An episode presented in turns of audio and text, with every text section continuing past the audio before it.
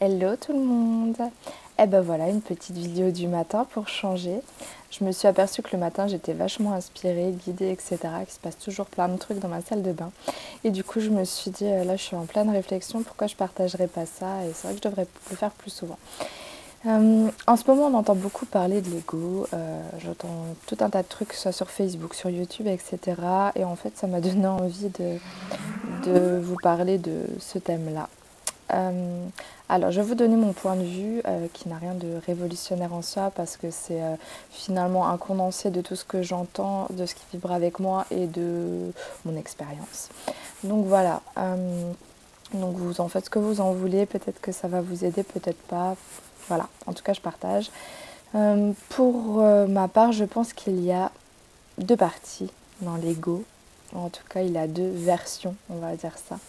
Donc il y a la partie euh, de l'ego qui pourrait s'apparenter donc euh, à l'enfant intérieur, on peut l'appeler comme ça. Euh, alors d'où le fait qu'il va falloir vraiment que je me décide à faire cette méditation que je vous avais promis il y a un certain temps. Donc l'enfant intérieur, c'est-à-dire que c'est la partie qui a été blessée, qui est souvent dans la peur et qui du coup a des réactions inappropriées, mais qui ont pour but de vous protéger de vous éviter certaines choses, euh, même si c'est prend très mal. Donc euh, je vais donner un exemple tout bête qui doit arriver souvent, j'imagine. vous avez un projet. vous pensez donc à ce projet qui vous paraît de grande envergure. Et là, vous entendez la petite voix qui vous dit non mais t'es sérieux? Tu crois franchement que toi, tu vas pouvoir arriver à faire ça? Mais t'es en plein rêve, franchement, tu délires quoi. Euh, donc ça, c'est l'enfant intérieur qui finalement essaie de vous décourager, de vous détourner de votre objectif, tout simplement parce qu'il a peur de se planter, parce que par exemple il a été déjà humilié, euh, euh, rejeté, etc. Donc d'où l'intérêt de travailler sur ses blessures émotionnelles, de rassurer son enfant intérieur pour qu'il puisse grandir dans l'adulte.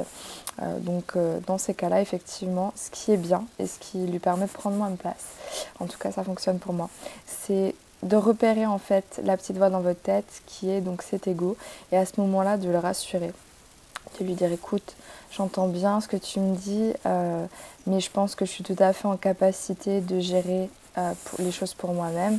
Je te remercie de, ton intervention pour euh, m'avertir qu'il peut avoir un danger, mais je suis une personne adulte et ne t'inquiète pas, je vais savoir prendre soin de nous.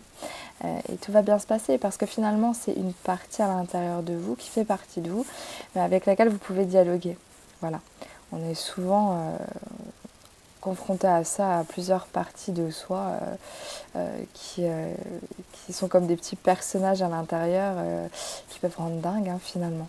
Et donc il y a l'autre partie de l'ego qui est une partie qui a besoin d'être nourrie, on, parle de, de ça en ce moment beaucoup. effectivement parce que c'est la partie très humaine finalement.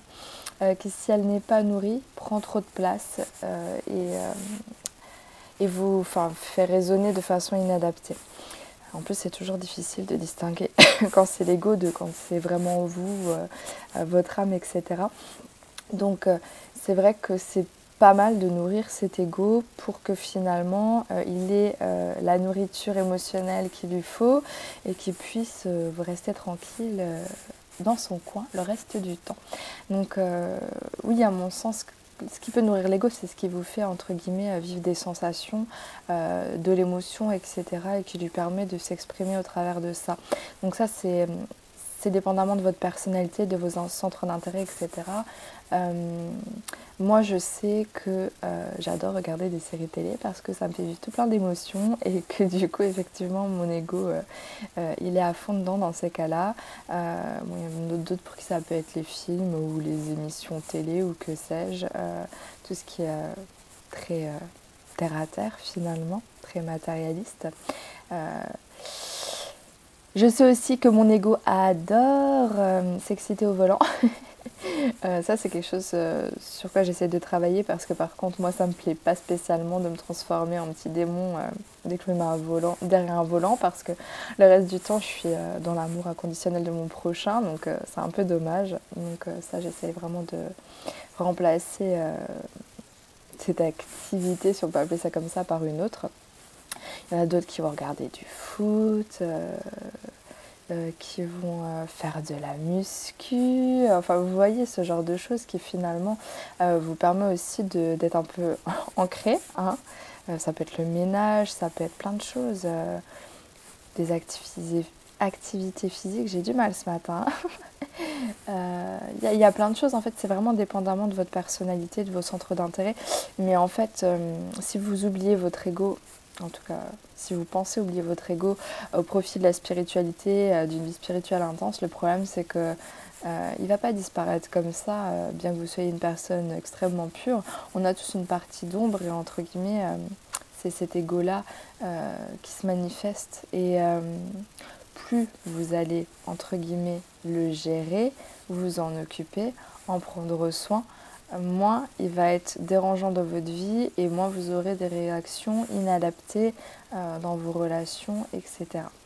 Donc voilà, euh, c'était le, point de vue du jour. Un petit condensé de, tout ce que moi j'en ai appris et euh, de ce qui fonctionne pour moi, comme d'habitude.